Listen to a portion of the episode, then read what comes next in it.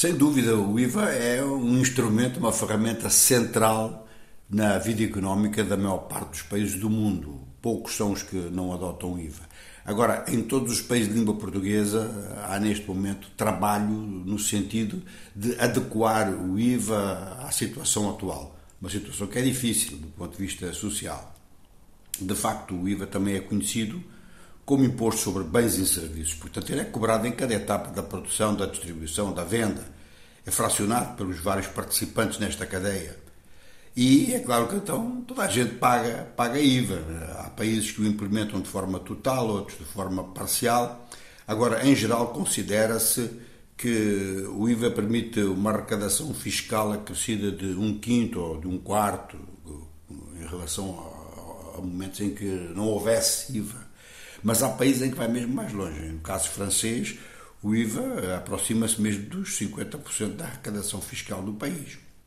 Agora, este conceito, na sua forma atual, teve um experimento inicial de quatro anos em África. A África é precursora nesta matéria.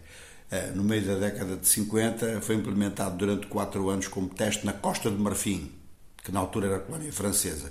E os resultados produzidos na Costa de Marfim levaram então o governo francês a implementar o IVA em França em 1958. Mas já havia elementos de IVA, elementos parciais, tanto em França como na Alemanha, desde o começo do século XX. Ele permite, inclusive, taxar a zero eh, bens não vendidos. E isto é uma vantagem para as finanças públicas, é que obriga à faturação. Se faturar, pode demonstrar aquilo que foi vendido e aquilo que não foi vendido. E o que não foi vendido não está sujeito a imposto. É uma vantagem do IVA. O IVA também tem uma percentagem fixa e, em geral, é cobrado para, para, para o conjunto, para a maioria das pessoas. É cobrado pelo vendedor final, ou seja, para o comerciante. Mas, de facto, aí toda a gente paga.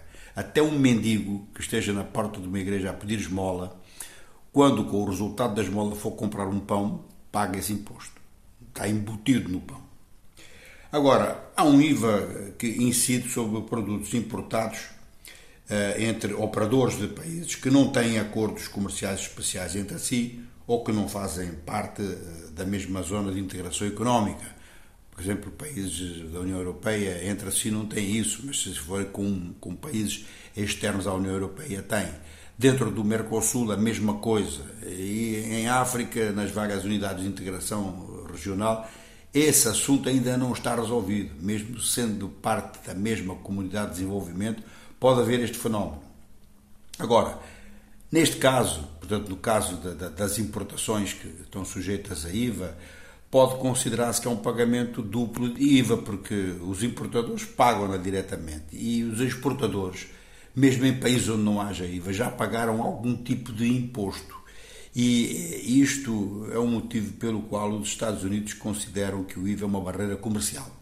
E assim, nos Estados Unidos, a maior economia do mundo, não há um IVA federal. Alguns estados da Federação Americana aplicam coisas semelhantes ao IVA.